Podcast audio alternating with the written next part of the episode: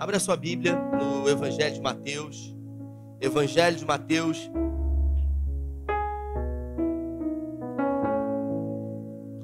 Mateus capítulo 14, versículo 22. Evangelho de Mateus, no versículo, no capítulo 14, no versículo 22. O Lucão vai ficar comigo aí. Eles vão botar no telão também, Evangelho de Mateus. O tema da nossa conversa hoje é Deus não tem problema com as nossas crises. Se você achou, diga amém aí. Amém. A minha tradução está tá escrito assim, ó. Logo a seguir, compeliu seus discípulos a embarcar e passar adiante dele para o outro lado, enquanto ele despedia as multidões e despedidas as multidões, subiu ao monte a fim de orar sozinho. E caindo a tarde, lá estava ele só, entre, entrando no barco. Entretanto, o barco já estava longe, a muitos estádios da terra, açoitados pelas ondas, porque o vento era contrário. Na quarta vigília da noite, algumas traduções, às quatro horas da manhã, foi Jesus ter com eles andando sobre o mar.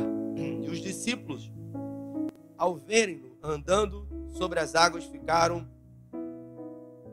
aterrorizados e exclamaram: É um fantasma! E tomados de medo, gritaram. Mas Jesus imediatamente lhes disse: Tem de bom ânimo, sou eu, não temais. Respondendo-lhe Pedro, disse: Se és tu, Senhor, manda-me ir ao teu encontro por sobre as águas. E ele disse: Vem. E Pedro, descendo do barco, andou sobre as águas e foi com Jesus. Reparando, porém, na força do vento, teve medo e começou a submergir. E gritou: Salva-me, Senhor! E prontamente Jesus, estendendo a mão. Você pode repetir? E Jesus, estendendo a mão? Isso.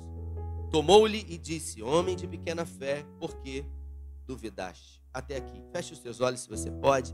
Pai, essa é a tua palavra e nessa noite, em graça, pedimos que o Senhor fale conosco que o Senhor possa ministrar aos nossos corações. Nós estamos sedentos de ouvir a tua voz. Aquilo que o Senhor já falou comigo no secreto, que o Senhor fale agora, publicamente, uma vez mais. É o que nós te pedimos em nome de Jesus. Eu queria, nessa nossa conversa de hoje, falar sobre, sobre crises, porque a vida é feita de crises. Todos nós vivemos crises. Todos nós, em algum momento, vamos passar por situações inusitadas. O Evangelho de Jesus Cristo não é uma religião. O que nós vemos hoje em muitos lugares se trata muito mais do que homens que se colocam na figura de autoridade dizendo para outros homens aquilo que pode ou não pode fazer. A Bíblia, ela não é um livro de proibições, diferente do que muita gente pensa. A Bíblia é um livro de conselhos.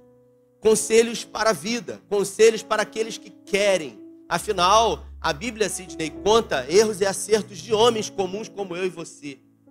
E Jesus ele veio estabelecer um tempo novo, um tempo chamado de graça. E essa graça que Jesus Cristo veio implementar, ela não é justa, pastor Fernando. A graça não é justa, a graça é escandalosa, a graça ela é furiosa. A graça, ela não veio uh, ah, para quem merece, ela não veio para quem precisa.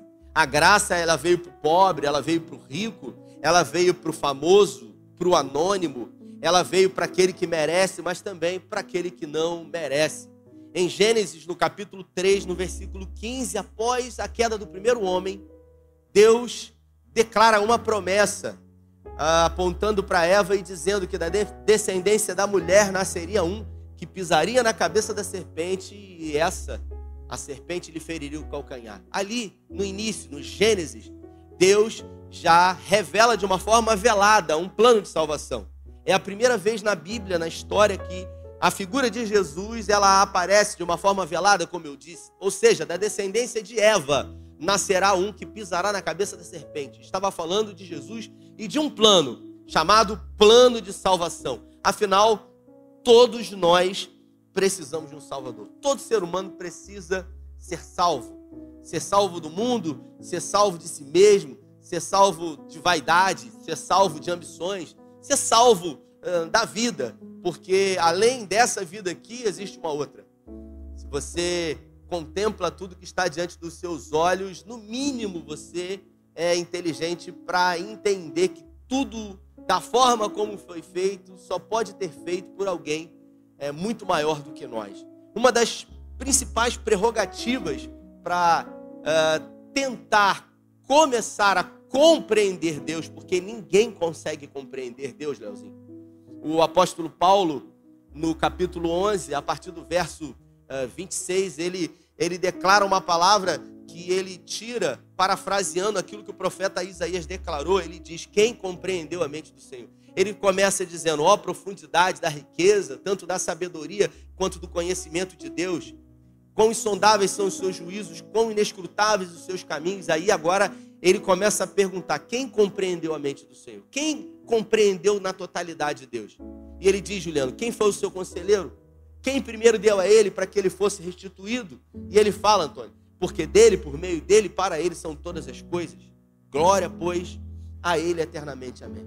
E Jesus enviou o seu filho, Deus enviou o seu filho Jesus uh, para habitar entre os homens e para morrer no nosso lugar. Se o primeiro homem ele caiu, o segundo, Adão, né? Ele viria remir, ele viria nos justificar. E eu queria nessa noite falar com você sobre as crises é, que muitas são as vezes que eu tenho, crises existenciais, perguntas que eu tenho, pastor Fernando, e que até o dia de hoje eu não tive resposta. Sabe? Por que, que coisa ruim acontece com gente boa? Por que, que pessoas que são incríveis, são seres humanos extraordinários, às vezes contraem uma doença e sofrem? Por que, que criança passa por situações tão difíceis? Por que, que a vida ela é, não é justa? A vida não é justa. A verdade é que eu tenho muito menos do que eu, eu gostaria de ter, Beto. Uh, eu me lembro que um dia um, um, um irmão aqui da igreja ele falou para mim, pastor, eu queria que você fosse uh, almoçar comigo e com um professor que eu tenho, porque na faculdade ele fica pregando ateísmo e eu queria levar o senhor para poder conversar com ele. Eu falei, eu vou falar o que para ele? Aí eu queria que você pregasse para ele. Eu falei, prega você, meu irmão. Aquele cara vai fazer um monte de pergunta para mim que eu não tenho resposta. Porque talvez eu tenha mais perguntas do que ele. Ele falou: Que isso, pastor? Eu falei: É, meu irmão. Mas as minhas perguntas, elas não me impedem de continuar crendo. Porque aqueles que dizem que não têm perguntas, ou são mentirosos ou não entenderam. Porque a vida, ela não é justa, irmãos. A graça, ela, ela veio, sabe? E ela é um paradoxo. Viver no cristianismo não é fácil. Viver pela fé é inusitado, é paradoxal. É você acreditar naquilo que você não está vendo. A esperança em si, ela, ela é enlouquecedora. Paulo diz: uh, a esperança que se vê não é esperança, porque como alguém pode esperar aquilo que está vendo? Mas se esperamos o que não vemos, com paciência o esperamos. E Jesus veio. Jesus veio estabelecer esse novo tempo. E ele nasceu em Belém, ele foi para o Egito, ele voltou uh, e foi para Nazaré e foi criado. E quando ele fez 30 anos de idade, ele começou o ministério dele. E ele foi para Cafarnaum. E lá ele começou a comissionar os seus discípulos. E um dos primeiros que ele chamou foi André, irmão de Pedro. Que a Bíblia fala que a primeira coisa que Pedro fez depois de encontrar André, encontrar com Jesus, foi chamar Pedro, evangelizar Pedro e dizer para ele: Vem ver, achamos o mestre. E ele vai. E aí Jesus fala sobre Pedro, chama ele de Simão e fala que vai fazer dele pescador de homens. Não chamou André, que aparece duas vezes na Bíblia, chamou Pedro, que é um dos discípulos mais proeminentes, ele, Tiago e João, chamou também João, que era irmão de Tiago, filho de Zebedeu, que era sócio de Pedro. Né? João era aquele cara que, na minha opinião, ele tinha identidade. Sabe aquele cara resolvido no bom sentido? Ele não estava preocupado com o que as pessoas pensavam sobre ele. Sabe quando você tem a convicção de quem você é? Por muitas vezes eu li o Evangelho de João e eu ficava cismado, porque João, quando ele se refere a ele mesmo, ele não fala, e João, nesse momento, disse ao mestre. E o discípulo João, ele fala, não, aquele que Jesus amava. Toda vez que ele fala dele, ele fala assim, Max, ou, ou Jaque, ele fala assim, aquele que Jesus amava. Eu falava assim, cara, é, é presunçoso. Não, não, ele sabia quem ele era. O discípulo a quem Jesus amava. Ele tinha tanta certeza de que ele era amado por Jesus e ele era um dos mais próximos. Aquele que, quando Jesus sentava, ele reclinava, sabe, no colo de Jesus. Aquele que os discípulos ficavam curiosos para saber coisas e perguntavam para ele: pergunta a ele aí, é, quem que vai trair? Tinha também Judas, que veio da cidade de Iscariotes. Você imagina, um ladrão que tinha péssima reputação e Jesus comissiona Judas. Judas era um ladrão. E Jesus deu um posto para Judas. Falou para ele: Você vai ser o tesoureiro. Se você fosse reunir um grupo de pessoas, Julico, você realmente colocaria um ladrão para ser tesoureiro do grupo? Isso é ilógico, isso é impensado. Mas Jesus fez exatamente isso. Colocou aquele que tem dificuldade com dinheiro, Tiago, para ser o tesoureiro do grupo. Ele comissionou Levi, que era um publicano, era um matemático. Levi, ele era um judeu que havia se havia passado para o lado dos romanos, ele trabalhava para Roma e ele era um ladrão. Todo publicano, ele extorquia o povo, ficava com uma quantidade de dinheiro. E Mateus, você imagina um matemático que trabalhava com finanças, quando viu Jesus chamando um ladrão para ser tesoureiro, falou: "Pô, esse cara tá louco. Quem tem que ser tesoureiro sou eu. Eu sou um matemático aqui. E ele tem uma péssima reputação, inclusive já tentou não pagar imposto muitas das vezes. Mas Jesus não está preocupado com o que a gente pensa, porque Jesus, quando comissionou os doze, ele não levantou homens perfeitos. Pelo contrário, longe de ser perfeito, longe de serem pessoas formadas com curso superior, ele chamou homens comuns, pecadores, pescadores, coletores de impostos. Ele teve também o discernimento de chamar Tomé tem dois discípulos que a gente não gosta. A gente não fala isso, pastor. Tem dois discípulos. O primeiro quem é? Fala aí, o primeiro. O primeiro é Judas, que a gente não gosta dele, né? E o segundo, que a gente também tem uma reserva com ele. Qual é o outro? Tomé. Por que Tomé? Porque Tomé? Tomé é o que, gente? Tomé duvidou. Fala aí, duvidou. Fala, duvidou. Vocês estão, foram arrebatados, gente? Será que eu fiquei? Meu Deus. Tomé duvidou, gente. Ele falou: se eu não tocar, né? Pô, logo Tomé, né? Aí a gente fica pensando: não, eu não quero ser Tomé, também não quero ser Judas, mas também não quero ser Pedro. Pedro, ele era colérico, era um cara que, sabe, impulsivo, aquele cara que é, esquentado, sangue quente. E Pedro foi um dos discípulos mais proeminentes.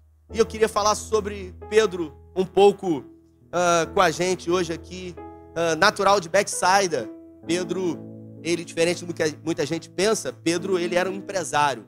Ele era sócio de Zebedeu, como eu disse, que era pai de Tiago e de João.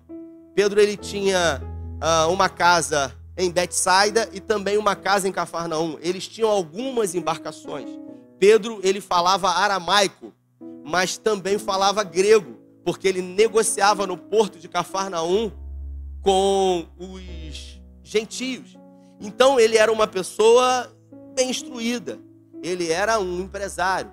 Naquela época, quase ninguém possuía embarcações, só pessoas que tinham um poder aquisitivo. Ele tinha algumas embarcações junto com Zebedeu. E ele resolveu entregar realmente a sua vida, parou aquilo que estava fazendo. Dos doze, era o único que era casado. Jesus curou a sogra de Pedro. Só que Pedro ele tinha um temperamento difícil. Alguém que sempre, quando tinha que errar, ele errava por ação e não por omissão. Ele era aquele cara que ele não tinha dificuldade de revelar, sabe, aquilo que ele estava pensando, aquilo que ele estava sentindo. Sabe, num grupo ou na escola ou na faculdade, quando você tem uma pergunta, aí você vira para a pessoa, pergunta aí, vem aí. A dúvida é sua, mas sempre tem um que é corajoso, aí você manda esse perguntar. Era Pedro. Pedro era assim. Só que Pedro foi alguém que viveu experiências extraordinárias com o Senhor.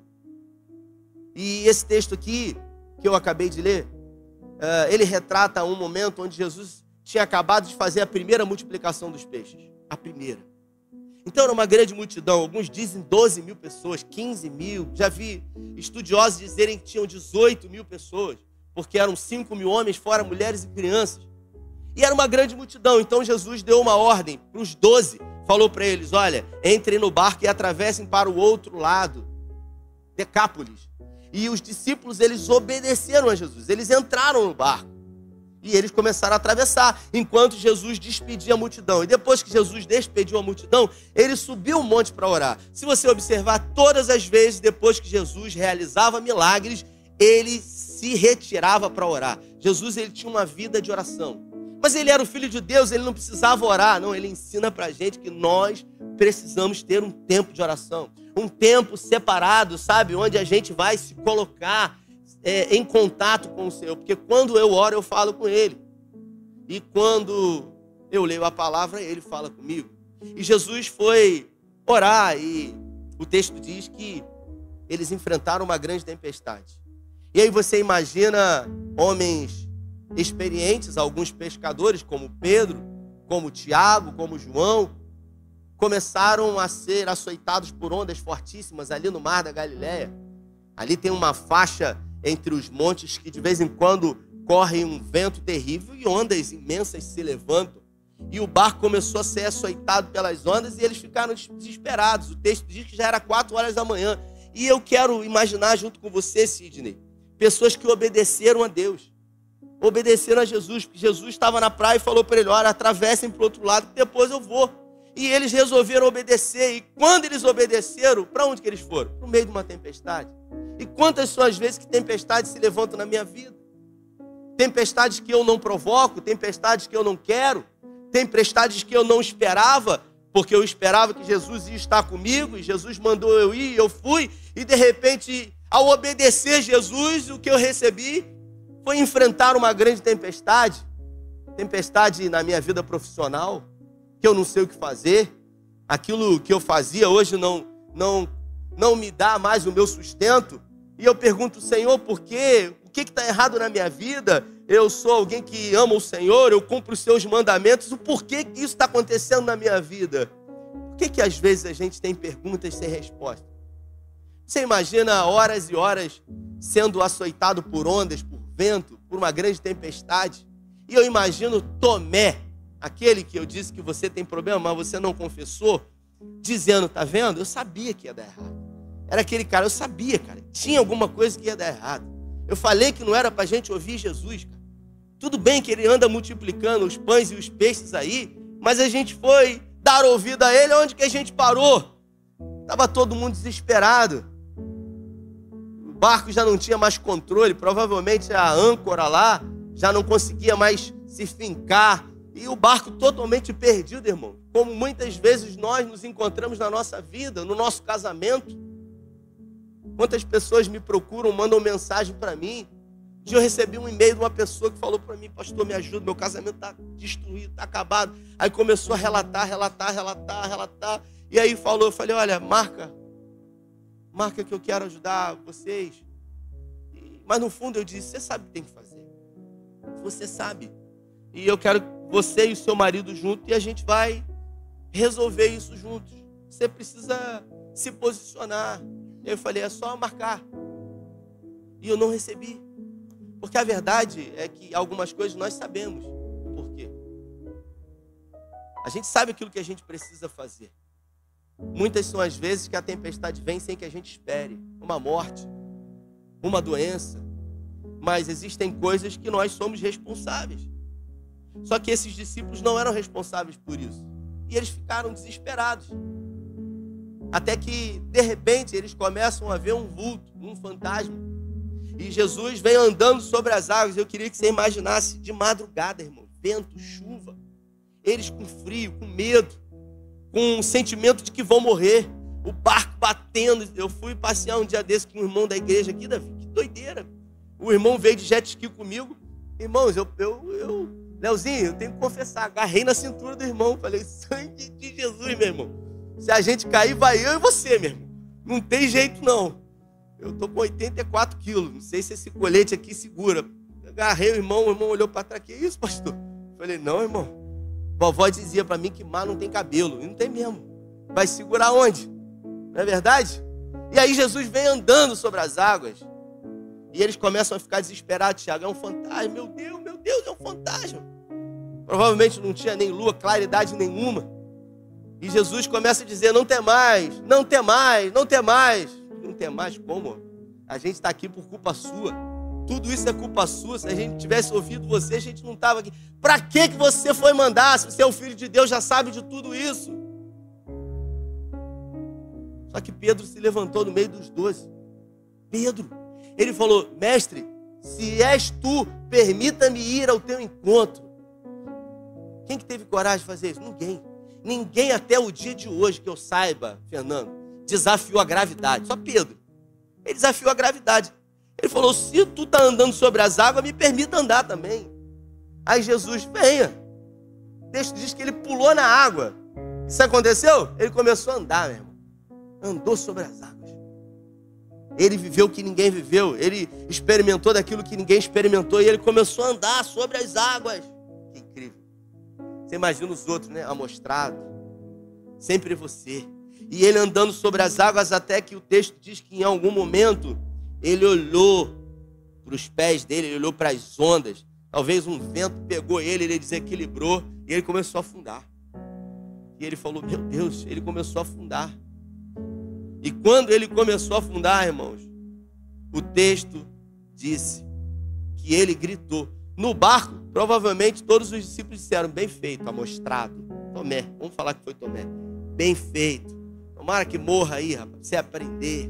Não tem nada que ser amostrado, quer achar que é melhor do que todo mundo. Mas o texto diz que nesse momento ele gritou, Glautinho, salva-me. E é curioso esse texto quando diz isso, porque fala que quando ele gritou salva-me, Jesus estendendo a mão. Eu queria ler esse texto aqui para você, porque o texto diz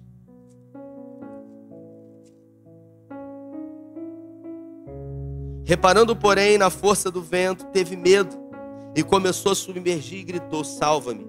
E prontamente Jesus estendeu a mão. Isso quer dizer, Luquinhas, que vamos imaginar que eu sou Pedro e que você é Jesus. Não para de tocar, não. E aí eu estou andando sobre as águas e de repente, em algum momento, eu olho para as circunstâncias e eu começo a afundar. O texto diz que eu tive medo e por isso eu comecei a afundar. E ao afundar, eu gritei: Salva-me, Senhor. E o texto fala que Jesus estendeu a mão. Isso mostra para nós que Jesus estava muito perto dele. Estava tão perto ao ponto de não precisar ir ao seu encontro. Quantas são as vezes que nós estamos afundando e Jesus está muito perto demais? Só que a gente às vezes não percebe porque quando a gente está vivendo um tempo de crise, Glaudinha, a gente pergunta aonde que o Senhor está? Aonde que está Deus?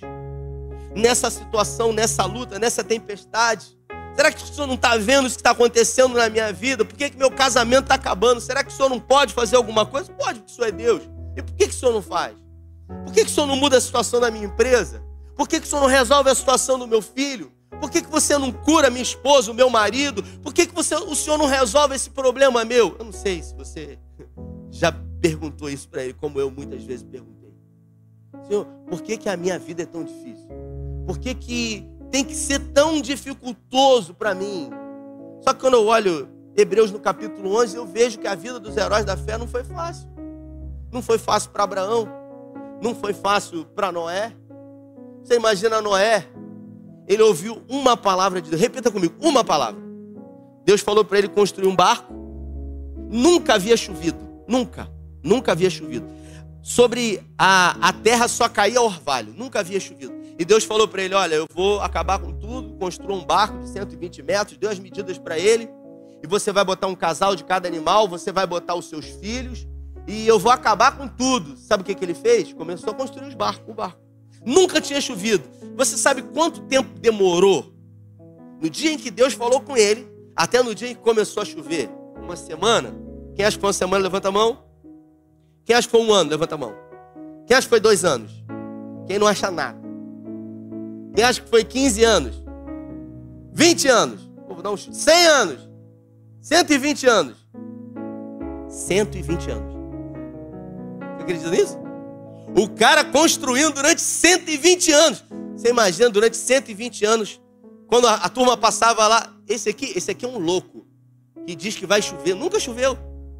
Então, o cara durante 120 anos foi chamado de louco, até que começou a chover. Só que quando começou a chover, louco era quem não acreditou na palavra de Deus. Então, às vezes, para Deus vir ao nosso encontro, estender a nossa mão e nos erguer, demora. O tempo da dificuldade. A gente reconhecer, assim como Pedro, que a gente precisa de um Salvador. Porque Pedro achava que estava pronto. Pedro achava que sabia de tudo. Pedro achava que podia todas as coisas. Mas ele entendeu que ele não tem controle sobre todas as coisas. E a gente precisa entender que todos nós precisamos de um Salvador para nos salvar da vaidade, do ego, da arrogância. Porque quantas são as vezes que dentro de um relacionamento eu, eu deixo de ser quem eu deveria ser e por isso torno a convivência comigo ao pior. Uma pessoa uma vez é, eu atendendo um casal aqui e ela disse: Olha, tem momentos que eu nem me aguento. Eu falei: Se você não se aguenta, você imagina esse cara que está do teu lado aí, meu irmão. Tem momento que a gente não se aguenta. É uma verdade. Tem momentos que a gente não consegue lidar com a gente mesmo, que dirá o outro. Se a gente às vezes não se compreende, Lauro, você imagina o outro. Só que Pedro ele viveu essa experiência, ele foi para o barco. E você acha que depois disso foi fácil para ele? Pelo contrário. Eles chegaram em Cesareia de Filipe e lá eles estavam reunidos. Jesus perguntou: Vem cá, o que, que andam dizendo aí que eu sou? E aí eles disseram: ó, Uns dizem que o senhor é Elias, outros dizem que o senhor é Moisés, outros dizem que o senhor é um profeta. Aí Jesus disse: E vocês? O que, que vocês acham que eu sou? Aí Pedro levantou e ele disse: Tu és o Cristo, o Filho do Deus vivo. Aí Jesus disse para ele: Não foi carne nem sangue que te revelou isso. Aí deu um, um elogio. Você está na sala de aula, Tiago. Aí a professora pergunta, aí você se levanta, você fala, você acertou a resposta e ela fala: Parabéns, Tiago. Queria ter um filho igual a você, igual o professor Raimundo. E aí você fica todo feliz. Aí logo depois, Jesus, na mesma conversa, Jesus fala assim: convém que eu vá para Jerusalém e que lá eu seja entregue na, na, na mão dos religiosos e eu morra, e ao terceiro dia eu ressuscite. Aí Pedro, que tinha acabado de dizer: Tu és o Cristo, o Filho de Deus vivo, ele chega para Jesus, chama Jesus à parte e fala assim: Vem cá, mestre, vem cá, ô Glautinho, vem cá, Glautinho, por favor. Você imagina, nos doze. Aí Jesus pergunta, aí Pedro se levanta: Tu és o Cristo, o Filho de Deus vivo. Você vai fazer Jesus agora, tá? Você tem cabelo agora? E aí eu, dá licença, gente, vem aqui. Aí ele fala assim para Jesus: Mestre, eu não vou deixar o senhor fazer isso. Isso está escrito na sua Bíblia. De jeito nenhum. Eu não vou deixar que o Senhor seja entregue. Eu não admito isso.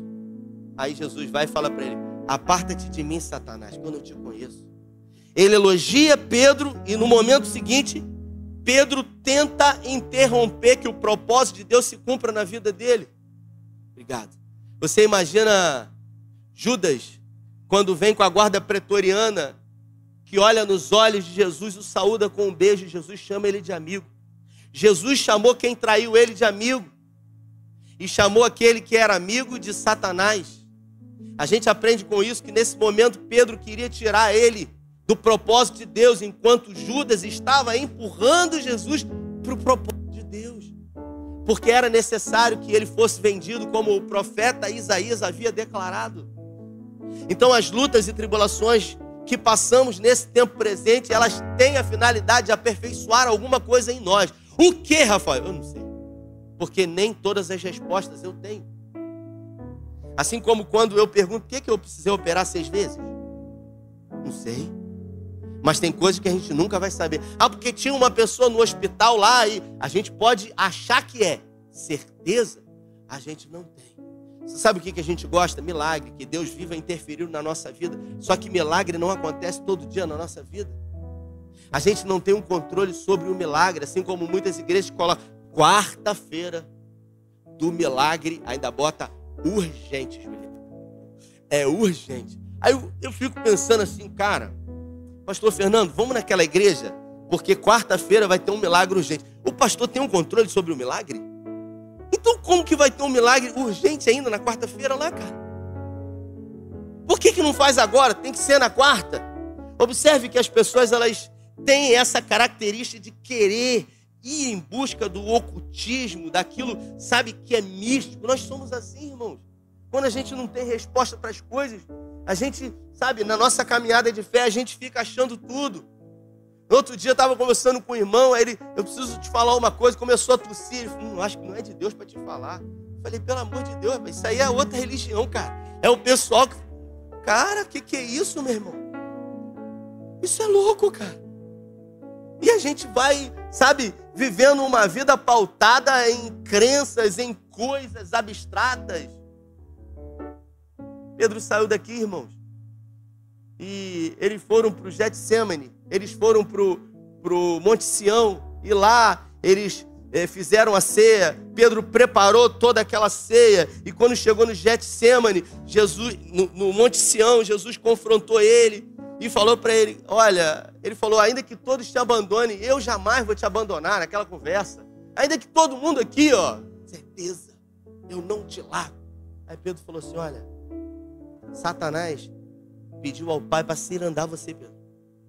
Mas eu roguei ao Pai para que a sua fé não desfaleça. Foi Jesus que falou isso para ele.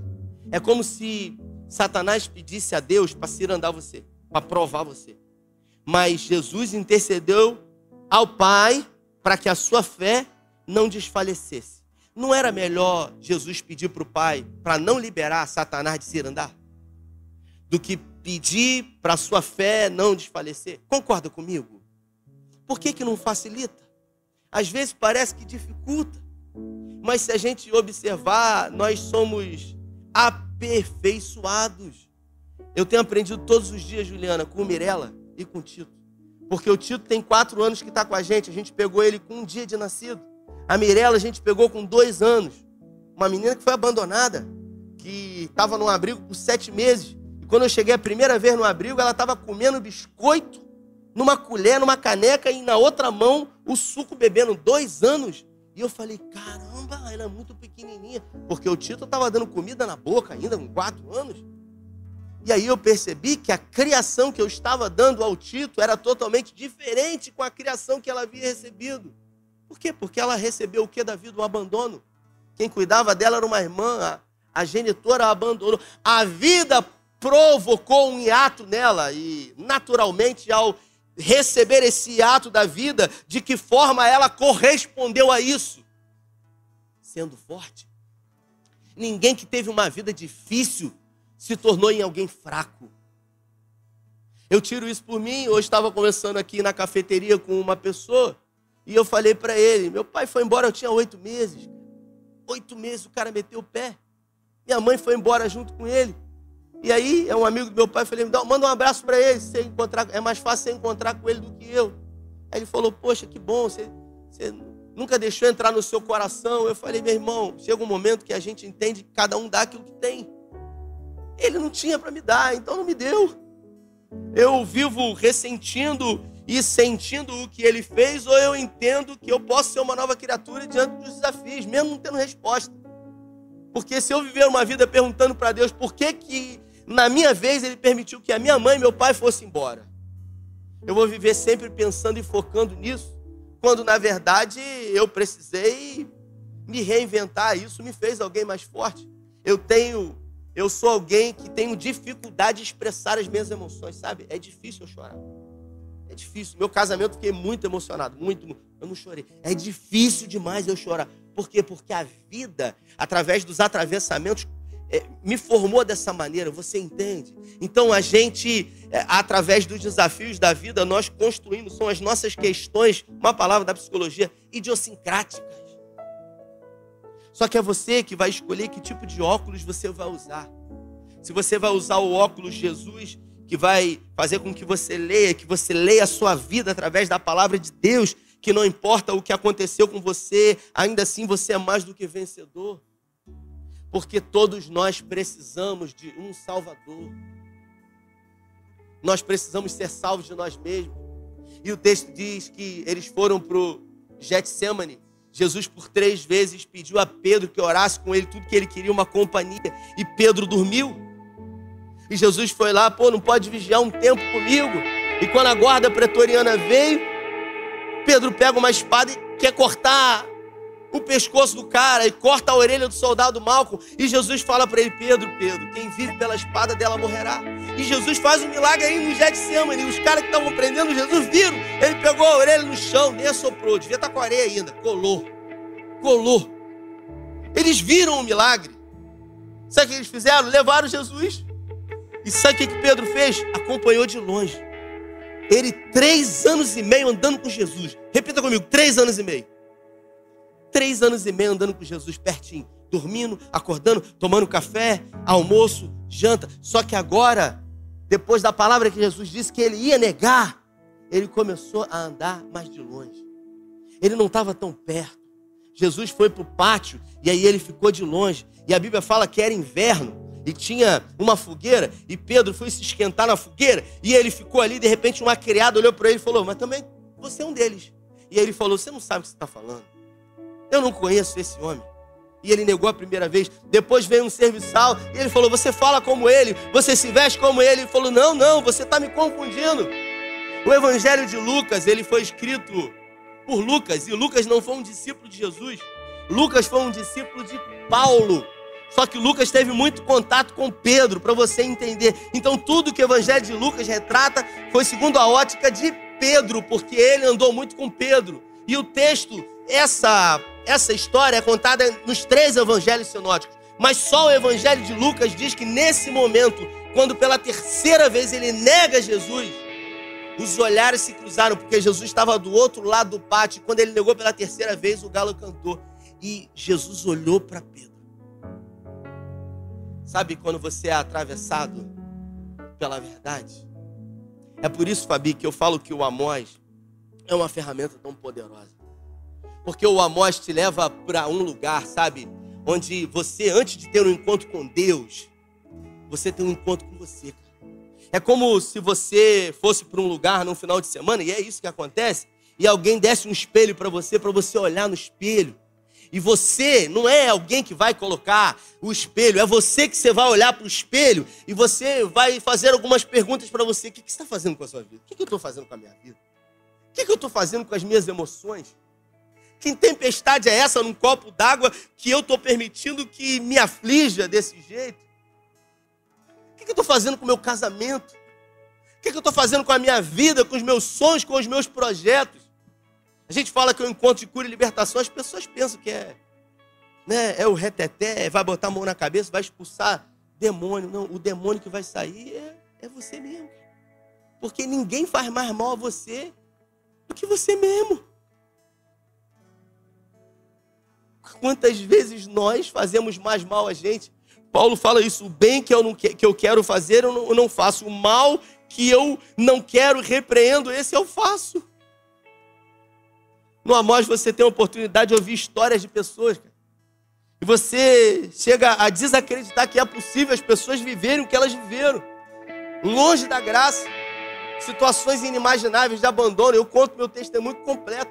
Coisas que eu não tenho, não, não tenho como contar aqui por causa da televisão mas marcas ficaram em mim. Como Paulo fala, eu carrego marcas. São cicatrizes. E Jesus não apaga isso, não.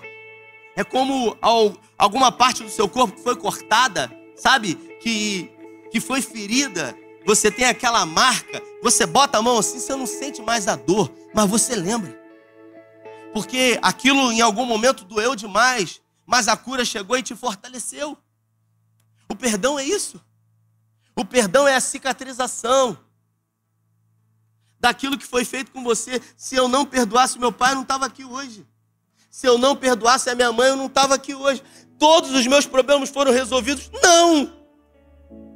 Mas isso não me impede de continuar avançando e crendo. Que a cada dia eu sou aperfeiçoado. Hoje estou vivendo um tempo bom. Fui abençoado. Ganhei um carro. Falei para os irmãos, glória a Deus por isso. A televisão lá de casa queimou queimou a televisão. Uma semana, uma semana que, que venceu a garantia. Uma semana que venceu, parecia uma lista branca assim no meio. Pá! Samsung, vou falar a marca. Satanás, cara. Falei pra Carla, é, cara. Tá tudo certo aí com o dízimo, cara? Porque o inimigo tá furioso. A gente procura, tá quebrando os copos, as máquinas estão quebrando. Um ano. Aí eu procurei, né? Na nota fiscal, demorou procurar. Aí tinha uns 10 dias. cara, demos sorte aí, uma semana. Uma semana que a garantia acabou. Isso é sorte. Perdeu uma TV. Período de Natal, hein? Ainda falei com as pessoas, rapaz, doideira. Aí falei, Carla, vou ligar para Samsung. Não está nada? Mandei um e-mail para lá. Falei, olha só, eu é, comprei a TV com vocês e, pô, uma semana, já tinha uns 15 dias. Então eu estou falando com vocês que eu vou precisar comprar outra TV, porque as crianças não ficam sem TV. Eles têm que ver o desenho. Então eu vou comprar outra TV. Uma semana que queimou, deu problema. Eu vou comprar outra. Aí eu perguntei para ele: vocês acham que eu vou comprar Samsung? Não vou. Então eu estou falando com vocês, que assim, né? É o bom senso. Já pesquisei no Google aqui, tem algumas séries que deram problema. Então, aí eles me ligaram. Falou, tudo bem, senhor Rafael, tal, não sei o quê. Faz uns testes, fizeram um teste, não sei o quê. Aí me mandaram pro técnico. O técnico falou 2.900 e pouco. Eu falei, isso é o preço da TV, pô? Não tem como. Aí eu fui, falei para eles, ó, queria agradecer a vocês aí, mas não vou comprar mais. Aí falou, não, ô senhor Rafael, a gente vai dar uma TV nova pro senhor. Eu falei, glória a Deus. Agora, eu tive que ir lá fazer isso. Eu tive que ligar. Porque se eu não acreditasse que era possível, estava pagando uma parcelinha todo mês no cartão de crédito. O não, eu já tenho, irmão. Então eu falei para Carla, pô, Carla, que benção. Ganhamos um carro, ganhamos uma viagem para Israel, ganhamos uma TV agora que tinha queimado. Aí eu lembro de Eclesiastes. Ela falou assim para mim, amor, nem fala isso, porque daqui a pouco vai começar a virar o vento aí, porque. Né, superstição. A gente acha, a gente não pode nem falar, porque a qualquer momento. Não, não, não. Salomão ele fala: quando os dias forem bons, aproveite-os bem. Mas quando eles forem mal, considere. Porque quantas vezes eu já tive num leito de hospital com uma sonda no pipiu, um troço terrível, cara. Aquilo ali, meu irmão, que coisa terrível, cara. Eu me lembro que teve uma vez que eu saí do centro cirúrgico, e aí a enfermeira veio e ela falou assim para mim: Olha, você vai ser liberado, mas você tem que urinar primeiro. Você já operou, está com catete aí dentro, mas está tudo certo. No outro dia, né? Você só precisa urinar. Aí, deitado na cama. Como é que você urina deitado na cama? Vinha com aquela bacia de inox. falei, ninguém tem como urinar deitado mesmo. E ela falou: Olha, urinou? Não. Aí, 20 minutos depois vinha, urinou? Não. E eu bebendo água, urinou? Não. Aí ela virou para mim e falou assim: Vou ter que passar sonda em você. Eu falei, mas cru assim, pelo amor de Deus. Falei, não, vou urinar, fica tranquila. Falei, Carla, pega um copo d'água, fica jogando assim na minha frente. Ela ficou assim, com um copo d'água assim. Meu Deus, que loucura. Entre duas dores, você sempre vai escolher a menor. Entre duas dores, você sempre vai escolher a menor. Se o seu casamento está em crise, enfrentar e resolver os problemas do seu casamento é uma dor. Pedir um milagre é outra dor. Qual é a menor? Pedir o milagre. Então você espera que o milagre aconteça, mas você não tem a sensibilidade de pedir perdão e fazer o que precisa ser feito. Dizer, me perdoe. Dizer, eu me responsabilizo. Dizer, eu errei.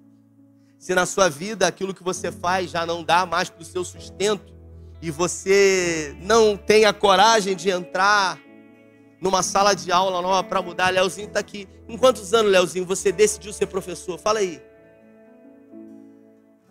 Você tinha quantos anos? Pô, você é professor de matemática, meu irmão. Se eu não falar isso, vai dar ruim, Leozinho.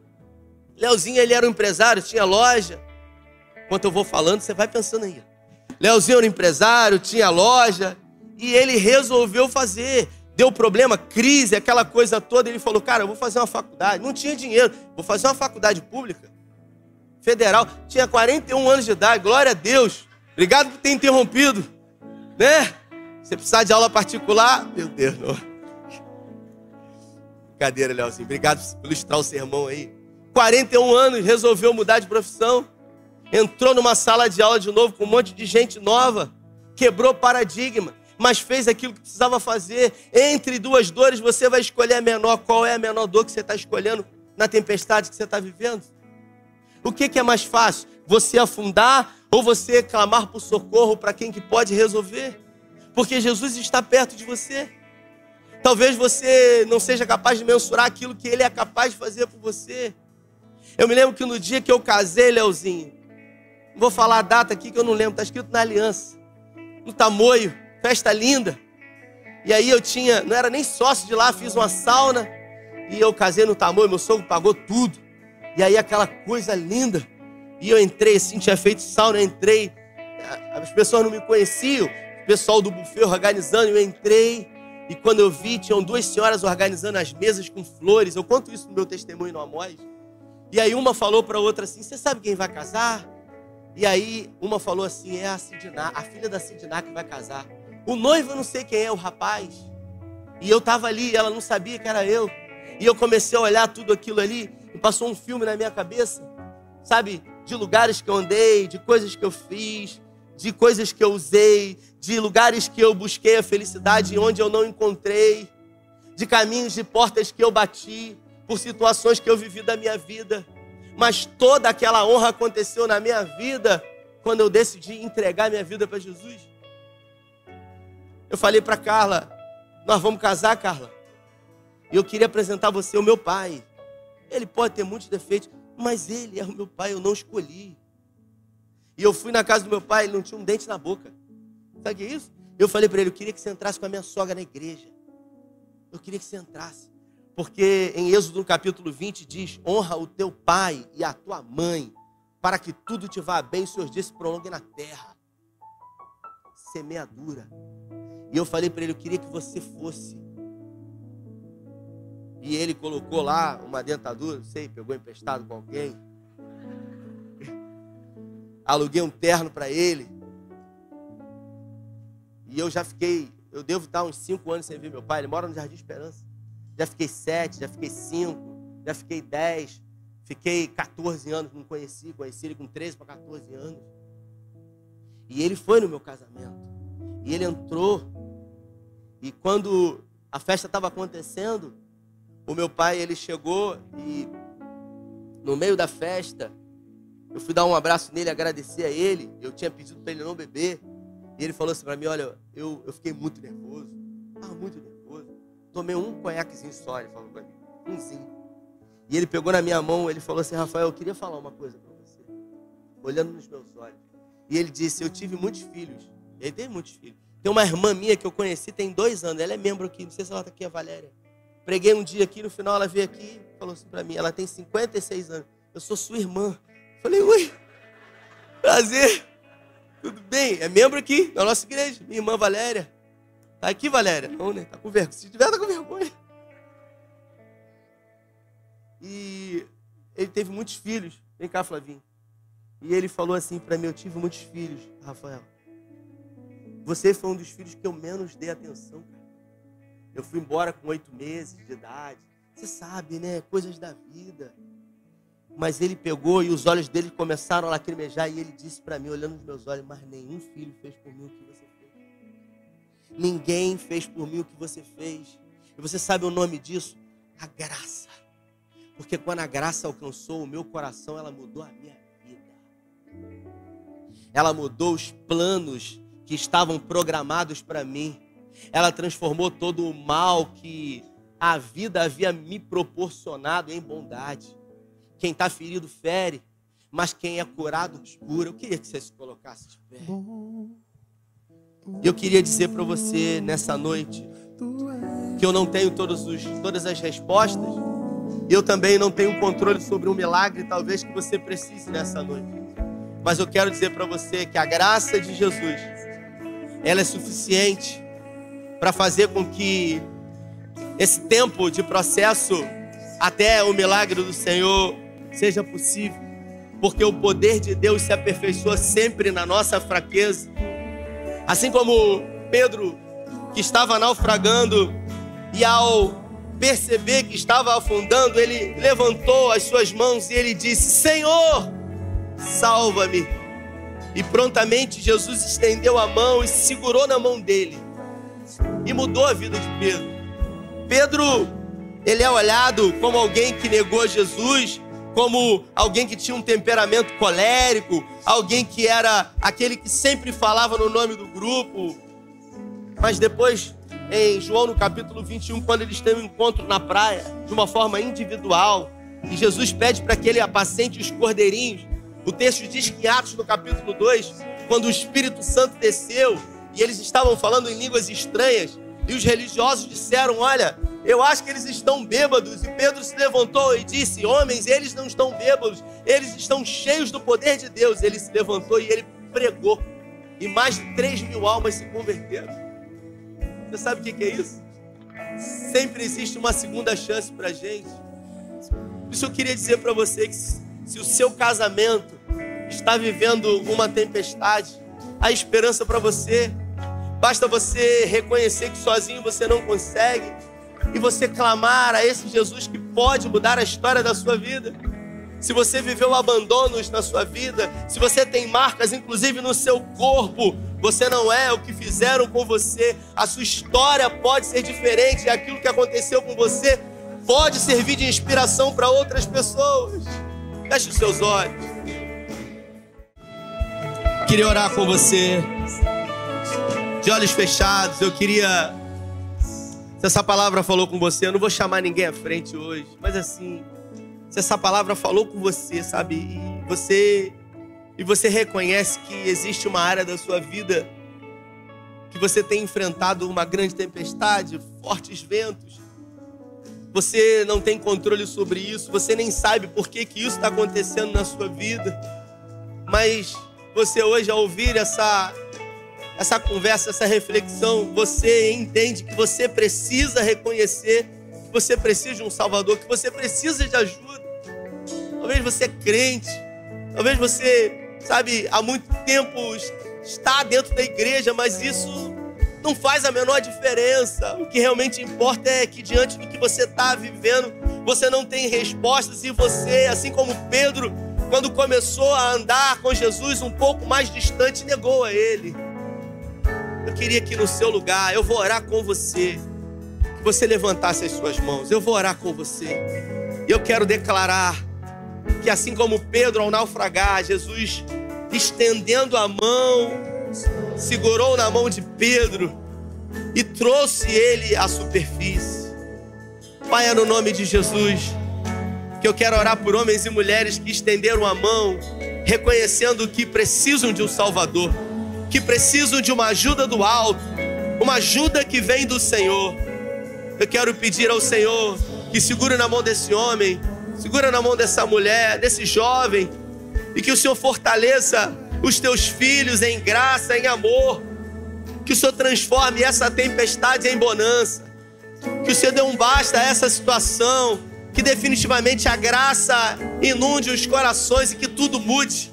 Eu quero declarar pelo poder do nome de Jesus, assim como foi na minha vida, porque o Senhor é um Deus de pessoas, o Deus de Abraão, o Deus de Isaac, o Deus de Jacó, o Deus de José, o Deus de Rafael, assim como o Senhor fez na vida dos heróis da fé, assim como o Senhor fez na minha vida, faça na vida desse homem, faça na vida dessa mulher, muda a história, reverta a situação, o quadro Realiza o um milagre, Senhor. E que todos possam ver e dizer que existe um Deus que é poderoso para fazer infinitamente mais, além de tudo que pedimos ou pensamos. Nós oramos com fé, em nome do Pai, em nome do Filho e em nome do Espírito Santo. Se você concorda e crê, dê a melhor salva de palmas ao Senhor. Deus abençoe você. Um excelente resto de semana. Valeu!